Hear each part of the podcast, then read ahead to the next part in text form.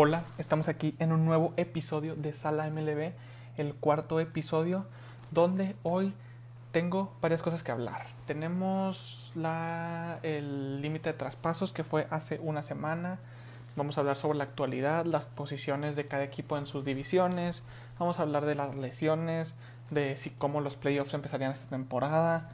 Hablaremos un poco de todo. También hablaremos de los Power Rankings y les traigo una, una nueva sección al final del podcast. Ok, hoy empezamos con las posiciones de la liga. Impresionantemente, los Rays de Tampa Bay van en primero de la, liga americana en el este sobre los Yankees y sobre los Blue Jays, ya que los Blue Jays van en segundo y los Yankees en tercero. Los Yankees, hablemos de los Yankees. Son un equipo muy talentoso. Si ves jugador por jugador, es un equipo muy, muy talentoso, pero es muy talentoso, pero las lesiones no los han permitido desarrollarse o jugar como deberían. Por ejemplo, Aaron George nomás jugó, creo que los, las primeras dos semanas o las primeras tres semanas de, de Grandes Ligas, en un, comienzo impresionante, liderando home runs, muy buen promedio de bateo. Se lesionó, no lo hemos visto en toda la temporada. DJ LeMahieu, el segundo jugador más importante de los Yankees, o el tercero podría ser, pero DJ LeMahieu no empezó la temporada tema COVID, tuvo COVID luego.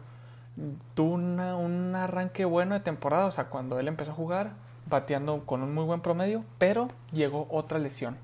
Ahí van dos de los más importantes. Giancarlo Stanton empezó dando unos buenos home runs, jugando buena defensa. O sea, tenía un potencial esta temporada muy bueno, pero también otra vez las lesiones no los han dejado progresar a estos Yankees que la verdad tenía muchas ganas de ver esta temporada. Pensaba, bueno, pensaba sí que podían llegar a Serie Mundial, pero ya con todas estas lesiones que están dudando los playoffs, para mí los Yankees iban a ganar, iban a ganar la, la Liga Americana. Al parecer con estas lesiones no los van a dejar, ya casi están con récord empatado. Llevan 21 ganados, 19 perdidos, perdidos, perdón. Teniendo en cuenta que llevamos 40 partidos de temporada y están peleando por un lugar en playoff se me hace muy difícil que puedan llegar a ese mundial como los teníamos planteados al principio del año. La verdad es un equipo, no decepción, porque decepción hubiera sido si hubieran jugado todos los jugadores, pero no jugaron. O sea, tuvieron muchas lesiones. Ahorita también, este, por ejemplo, Gleyber Torres, o fue ayer cuando volvió ya, estuvo lesionado como dos semanas más o menos. Y pues el Gleyber Torres es un jugador bastante bueno, bastante consistente. Una pieza muy clara y acaba de volver hace una semana lo, el único jugador que los está manteniendo vivos a los Yankees en esta pelea con todas las lesiones es Luke Boyd, el primera base. Desde 2018 ha tenido muy muy buenas estadísticas Luke Boyd porque desde 2018 esos Yankees siguen muy lesionados. En primera base debería estar DJ LeMahieu, creo. Sí, creo que sí, si no me equivoco. No, no estoy seguro. Pero eh, Luke Boyd está haciendo un trabajo impresionantemente bueno esta temporada, eh, salvando a los Yankees de no caer hasta abajo de, de, la, de la división. Pero Luke Boyd lleva muy buen promedio, muy buenos home runs. Exactamente, lleva 13 eh, home runs en esta temporada que está peleando por el título de home runs y puede ser es un posible eh, contendiente a MVP. Es que está, está promediando 276, pero 13 home runs, 28 carreras impulsadas. Tiene a los Yankees en tercero de su división, él solo, porque no tienen a más claves, ahorita no, no tienen a otros jugadores más buenos, o sea, activos, o sea, pues tiene a Aaron Hicks, pues bastante bien también, pero, o sea, Luke Boyd, ahorita el que está, mm, pues está jugando bastante bien eh, por parte de los Yankees, supliendo todas las lesiones, por ejemplo, hoy ya también D.L. Matthew jugó, Brett Garner también está, pues, haciendo su trabajo de veterano. Clint Fraser también muy, muy buen jugador. Miguel Andújar que nunca termina de... Es muy irregular, la verdad. Aaron Hicks, Mike Touchman, pero si vemos, o sea, todos lesionados, que es este Giancarlo Stanton y, Aaron George, que son los más que más importan en el equipo, están lesionados. Y pues así un equipo pues no puede, no puede pelear por la Serie Mundial, porque a los playoffs van a pasar, estoy casi seguro, porque son los Yankees. Los Yankees tienen un un plantel muy profundo, como está viendo ahorita. O sea, ahorita están en tercera división con literalmente fuera sus dos estrellas. Es como si los Angels, por ejemplo, que también tienen dos estrellas muy buenas, no jugaran ni Mike Trout ni Anthony Rendón. Y los Angels, sin ellos dos, serían más malos de, los que ya, de, lo, de lo que ya son. Y eso sería bastante impresionante. Pero mm, los Yankees van a pasar, pero no sé cómo les va a ir en los playoffs. Si no vuelve Stanton y George, se me hace difícil que lleguen a la Serie Mundial. Bueno, el siguiente tema. Ah, bueno, estamos, repasando las posiciones de la liga. Oh, de hecho, todavía no iba a hablar de los Yankees, pero ya me, ya me atoré en el, en el de los Yankees. Perdón, perdón. Pero sigamos, ok. Los Rays liderando y los Blue Jays que también están pasando, están jugando a muy buen nivel con, con este, Vladimir Guerrero Jr. y Bobby Chet que están jugando bastante bien. Tienen los Blue Jays en segundo. Muy buen equipo, la verdad en la Americana la Central. Tremenda pelea que estamos viendo entre tres equipos. Estos pueden ser de los mejores partidos que podemos tener ahorita en la temporada. Que son los tres equipos probablemente contendientes al título que se han dado con esta temporada. Porque, por ejemplo, White Sox. Los White Sox tienen un poder de bateo impresionante. Tienen a Luis Robert que está, que está peleando por el rookie del año de la Liga Americana. Tienen a, a José Abreu que está peleando por el MVP. Tiene muy buenas estadísticas. Tienen a Yasmani Grandal, que está jugando también muy bien. Tienen a. ¿Cómo se llama? Al su pitcher Lucas Giolito, que hace, creo que fue dos semanas, mm, tiró un. Un no-hitter contra. ¿Contra quién fue? Contra los Kansas City Royals, me parece. Y está jugando muy, muy bien. Los White Sox en conjunto tienen a como digo, Abreu. Abreu está jugando a un nivel impresionantemente bueno. Lleva dos años de All-Star, 18 y 19. Y, por ejemplo, ahorita está liderando la liga con 40 carreras impulsadas, liderando la liga con 52 hits y lleva 13 home runs peleando también, pues, con, con Mike, no, perdón, con Luke Boyd y Mike Trout y Fernando Tatis, que después hablaremos de los Angels y también de los Padres, pero los White Sox, cuidado, que van en primero, van en primero, pero esta división sí que está muy peleada. Los White Sox van 26-15 creo que porque acaban de ganar hoy, eh, ahorita en la mañana, porque que, siempre los, en fin de semana los juegos son en la mañana. Luego los Indians 25-15, también un equipazo, Lindor y José Ramírez, este, pues liderando a los, a los Indians con Shane Bieber en el picheo que está peleando muy serio por el Cy Young. Probablemente es mi candidato actualmente a Cy Young de la Liga Americana. Y los Twins, los Twins ayer ganaron en Walk estuvo muy bueno el juego, la verdad. Y para mí los Twins eran claros ganadores de esta, de esta división, pero los White Sox y los Indians se las han puesto complicadas y está muy buena esta pelea de esta división. Probablemente esta es la mejor división de las grandes ligas. Siguiente división, la americana, oeste de la americana. Los Atléticos liderando con todo esa división. Las grandes ligas creo que ahorita están en tercero o cuarto del Power Ranking. Ahorita lo vamos a checar el Power Ranking liderando, jugando muy bien esos Atléticos, se compenetran muy bien. La verdad, no me he puesto a ver muchos partidos de los Atléticos, pero la verdad es que me está gustando, los pocos que he visto me ha gustado su juego. Mm, buen picheo, mucho mejor bateo, claro, pero están muy equilibrados, la verdad. Astros jugando pues, a un nivel, Kyle Tucker, que ha sido el mejor de, de su equipo, probablemente, la verdad, está salvando a los Astros, entre comillas, porque sigue Bregman sigue lesionado. Eh, Altuve no está jugando bien, Springer tampoco, Correa también está jugando medio bien, pero van a pasar a playoff también. Y probablemente la sorpresa de esta liga, los marineros en tercer lugar, aunque está muy floja esta división. los marineros, los Angels y los Rangers. Pues, ¿qué decir de los marineros? Tienen también al candidato Kyle Lewis. Ahorita creo que van primero Kyle Lewis por el, por el rookie del año. En segundo Luis Robert, el outfield de los, de los Medias Blancas pero están jugando un buen nivel, regular, pueden pasar a playoffs, mm, sí, pero con dificultades porque con dificultades porque están por encima los Yankees y los Twins, o sea, de las otras divisiones. Y que hablar de los Angels, muchas expectativas muy buenas para los Angels, pero no han terminado de, de concretar los partidos, no, su picheo no es consistente, nada, el bateo, el único que está, los únicos dos que están bateando bien se podría decir es eh, Mike Trout, obviamente, que está peleando MVP, como todos los años, la verdad. Anthony Rendón, que llega con muchas expectativas. Shohei Otani no ha hecho nada. Su primer partido que pichó no pudo pichar, no sacó ni un out. La verdad están jugando muy mal estos Angels. No creo que se vayan a recuperar. para los playoffs. Ya vamos casi 40 partidos de temporada, queda, queda menos de la mitad y no los veo llegando a playoffs, se van a quedar ahí. Y los Rangers, mmm, equipo muy mediocre, la verdad, no, no tengo nada que agregar en esos Rangers. Bueno, ahí está, ahí la Liga Americana. La Liga Nacional, la Liga Nacional con los Bravos liderando el este. Me está gustando el nivel de los Bravos, de Freddie Freeman y Ronald Acuña, que es la pareja de los Bravos, bastante buena. Me está gustando el nivel. No he visto muchos juegos de los Bravos, pero los que he visto se están desempeñando muy bien. Ayer Acuña, hoy estoy ah, grabando este podcast al, 6 de al domingo 6 de septiembre. Ayer sábado eh, tuvo doble cartelera Ronald Acuña y dio tres comprones en los dos partidos. Se desempeñó muy bien. Y en segundo lugar, los Phillies, que están jugando a un nivel impresionante. Estos últimos 11 partidos o 12 partidos que llevan han ganado, eh, creo que 10 o 11. O sea, se están metiendo a playoff como un, no serio contendiente, pero como un equipo sólido que ya está mostrando unas buenas bases que puede llegar a postemporada los próximos años y este año. Y los Marlins, Mets y Nacionales. Los Nacionales, mmm, ¿qué decir de ellos? Están decepcionando mucho este año. Empezaron bien el año, regular, tienen buenas, buenas piezas, pero pues no están, están jugando mucho mejor los Mets y los Marlins, pero pues esta división, la verdad, lo único rescatable, los Bravos y los Phillies, está bien.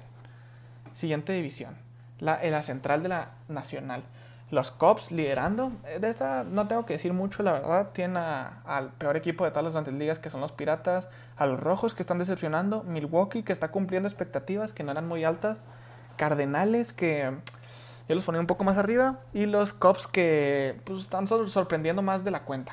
Porque van liderando. Para mí los líderes eran Cardenales, pero los Cubs están jugando a un nivel bastante bueno. Y la última división, con el mejor equipo ahorita de las grandes ligas los Dodgers.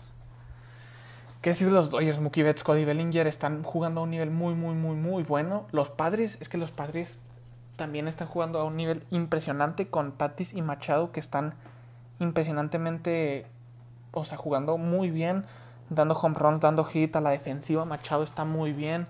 El picheo, que luego hablaremos de las incorporaciones que tuvo los padres para intentar mmm, pues que los Dodgers no queden en primero, aunque lo veo muy difícil porque los Dodgers ahorita son el mejor equipo de las grandes ligas sin ninguna duda.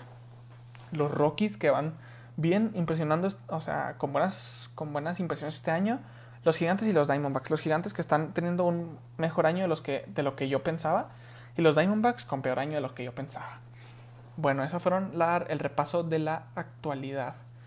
Ok, ahora vamos a hablar de el mercado de traspasos que cerró, de los trades que cerró hace una semana. Aquí hubo muchos ganadores. Aquí vengo a hablar de seis ganadores en concreto.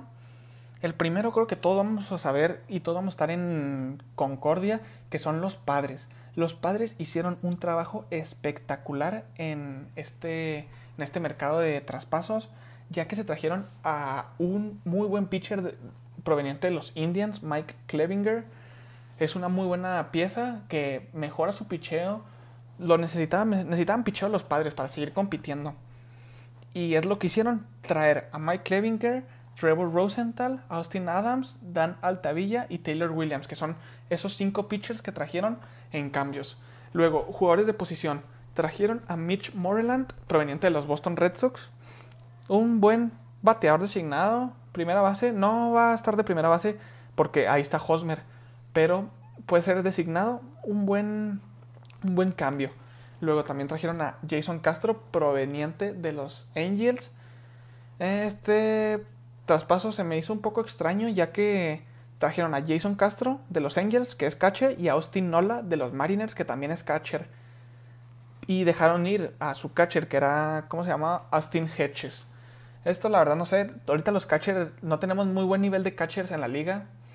Y pues supongo que era para añadir más rotación de catches al equipo. Supongo que Austin Hedges, la verdad no sé cómo se pronuncia, cómo se pronuncia, no está teniendo no estaba bateando bien y traen a Jason Castro y a Austin Nola. Y traen, a un outfield, Greg Allen, que fue como el más desapercibido de estos padres. Pero estos padres en este mercado de traspasos se pusieron las pilas y ganaron indiscutiblemente. El segundo equipo que ganó son los Marlins adquirieron a Starling Marte proveniente de los Diamondbacks, que está jugando muy bien con los, con los Marlins, está cumpliendo muy bien las expectativas. Me, me gustó este cambio, la verdad es un nuevo aire para Starling Marte, la verdad es que con los Diamondbacks no creo que iba a hacer nada este año, me parece bien. Los rojos, los rojos de Cincinnati. Se trajeron a Archie Bradley, un pitcher, y a Brian Goodwin de los Angels. Mm, muy normalito este traspaso. O sea, bueno, porque son vinieron de diferentes traspasos, pero muy normalito este equipo, pues mejoró su picheo y mejoró su outfield. Luego, los Phillies. Los Phillies trajeron puro picheo, porque sí es lo que más les falta. Están bateando muy bien. Trajeron a Brandon Workman, que es, se podría decir, el más importante de este traspaso. Les va a venir bien para el equipo. Luego, los Blue Jays también trajeron a unos pitchers bastante eh, interesantes, que es Robbie Ray de los Diamondbacks, de Joan Walker de los Marineros y Ross Stripling, si no me equivoco, es de los Dodgers, pero no estoy seguro. Más picheo. Esta, este mercado de traspasos se fijaron mucho en el picheo. Los equipos que les faltaba intentaron ir por picheo y lo consiguieron. No tienen. No dejaron ir muchas piezas y consiguieron muy buen picheo. Y además consiguieron a, a mí el traspaso más desapercibido, pero muy buen traspaso, a los Blue Jays. Jonathan Villar, proveniente de los Marlins para mí Jonathan Villar se me hace un excelente segunda base, defiende, corre muy bien, tiene contacto y poder. Un segunda base sólido que les va a ayudar a seguir en los playoffs que van a pasar. Los Blue Jays, siendo un equipo muy joven, va a pasar a playoffs. Yo solo lo dejo ahí. Y los Indians, que trajeron muchas, muchas futuras promesas de los padres, ya que por Mike Clevinger, a los Indians le dieron a Austin Hedges, Josh Naylor, eh, y a Cal Quantrill. Esos fueron por Mike Clevinger y creo que un poco más de dinero, no estoy seguro. Pero los padres trajeron muy buenas piezas jóvenes y a cambio de Mike Clevinger, que no era su as, porque Shane Bieber, como digo, estaba jugando muy bien con los Indians y ese era su as. Bueno, hasta aquí el, tras, el mercado de traspasos. Y lo del Power Ranking. Vamos a ver el Power Ranking de esta semana que liderando los Dodgers con muy buen liderazgo la semana pasada, número uno. Creo que llevan unas cuantas, unas 3, 4 semanas ya en el número uno, indiscutiblemente son el mejor equipo de las grandes ligas ahorita. No hay quien los baje, la verdad. El segundo equipo, los Tampa Bay Rays. Como les digo, muy buen bateo, muy buen picheo. Al principio de la temporada yo les dije, los Rays van, pueden ganar la división si los Yankees se duermen. Y pues ahorita están ganando la división y la van a terminar ganando, estoy prácticamente casi seguro. Luego, en tercero, los Oakland Atléticos. Muy buen equipo, pues como ya había hablado, buen bateo, buen picheo, la verdad, me, gusta, me gustan los Atléticos. Luego, los Padres, en cuarto lugar, tremenda ofensiva que tienen, junto con los White Sox también en, en ¿cómo se llama? Con muy buena ofensiva que tienen. Les falta un poco de picheo a los White Sox, pero de ahí en más están muy bien. En sexto los Cleveland Indians, séptimo Yankees y octavo Bravos de Atlanta. Los Yankees hubo un momento que estaban en primer lugar. Las primeras dos semanas están en primer lugar porque era cuando tenían a todos sanos. Es lo que les decía. Los Yankees teniendo a todos sanos pueden llegar a Serie Mundial y ganarla. Pero si siguen lesionando, si siguen pasando cosas con el picheo, no van a llegar a ningún lado. y si con las lesiones, pues inevitablemente no van a pasar primera o segunda ronda.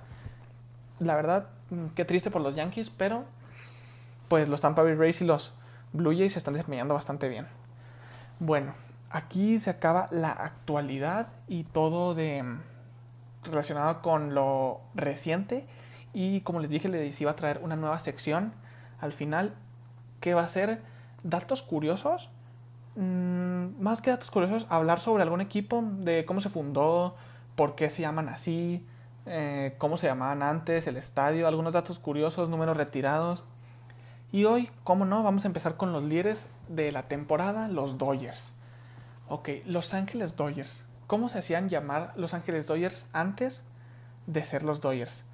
Ok, los Dodgers al principio no estaban en Los Ángeles, ellos vinieron de eh, Brooklyn que es pues donde ahí empezó todo lo de los Dodgers. Aquí tengo los nombres de los Dodgers. Fueron eh, la fundación de los Dodgers fue en 1883. Sí, 1883. Se fundaron como los Brooklyn Atlantics en 1884 y se llaman así. Luego no duraron, nomás duraron una temporada y luego los cambiaron a los Brooklyn Grays. Duraron dos años, mmm, desapercibido todos los nombres. Luego Brooklyn Breed Grooms, desapercibido también, solo duran dos años. Luego de los Breed Grooms se fueron a Brooklyn Grooms, cuatro años duraron. Luego volvieron a su anterior nombre por dos años. La verdad no entiendo, o sea, pues mmm, me hubiera gustado pues vivir, se podría decir, para saber cómo, por qué los llamaban así, por qué se cambian tanto de nombre. O sea, si lo ves en la actualidad, sería muy raro que un equipo se cambiara cada dos años el nombre. O sea, se hace un poco, un poco raro, la verdad. Luego, ya después de los Breed Grooms, otra vez se fueron a los Brooklyn Superbass. Superbass. Eh, ahí sí duraron un poco más, duraron 10 años. Y luego, de aquí, este es el, este es el nombre clave de, de los Dodgers. En 1911, de los Brooklyn Superbass se pasaron a llamar a los Brooklyn Trolley Dodgers. Desde 1911 ya el nombre de los Dodgers ya tenía a los Dodgers en una frase, pero no exactamente a los Dodgers. Luego, se duraron un año con ese trolley, con ese nombre que se llama Trolley Dodgers. Y en 1913 ya pasaron a llamar los Brooklyn Dodgers. Pero eso no es todo. O sea, todos lo conocemos como Los Ángeles Dodgers y algunos como Brooklyn Dodgers, que eran cuando antes.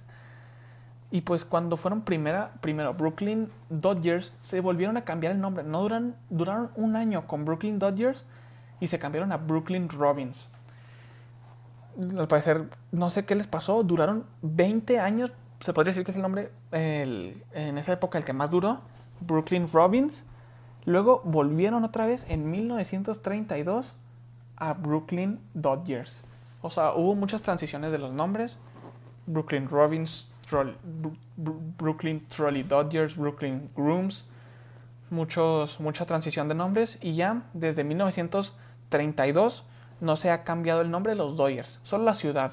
La ciudad de, los, de Brooklyn se trasladaron en 1958 a Los Ángeles. De pasar a ser Brooklyn Dodgers, como eran antes, pasaron a ser los Los Ángeles Dodgers, como los conocemos ahora, desde 1958.